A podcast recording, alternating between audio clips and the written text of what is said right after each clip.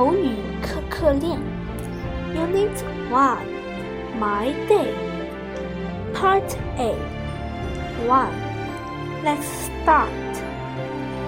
When do you usually eat breakfast? Usually at C at 8:30 a.m. Where is Amy? She is in the bedroom. When do you play sports after dinner? At 6:30 p.m. Then do you go to bed in the evening? I go to bed at 9 o'clock. 2.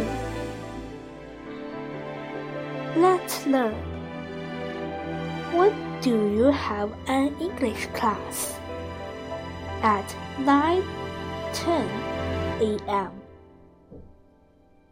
When do you do to school? I go to school at 7 o'clock.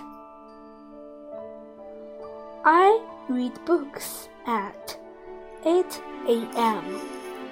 I have a math class at 10 o'clock.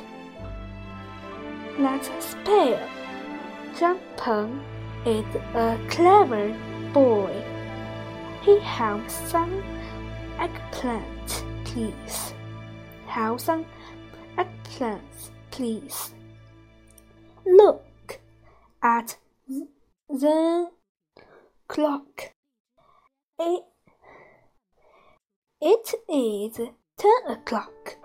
I usually play football in the garden playground. Let's learn the classroom.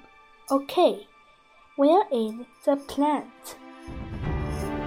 It is on the table. B. Why? Let's try. Why are you cooking dinner today? My father and mother are my father and mother aren't at home. What do you do on the weekend? I often play sports with my friends. What do you do on the Sundays? I usually play the piano. Sometimes I wash my clothes. That is a lot of fun. 2. Let's learn. I often take a dance class on Mondays. What do you do on the weekend? I sometimes go for a week with my dad on the weekend. I always clean my room with my sister on Sundays. What do they do on Saturdays? They usually go shopping on Saturdays. Red and white. Let's spell. Let's warp it up. I always go to school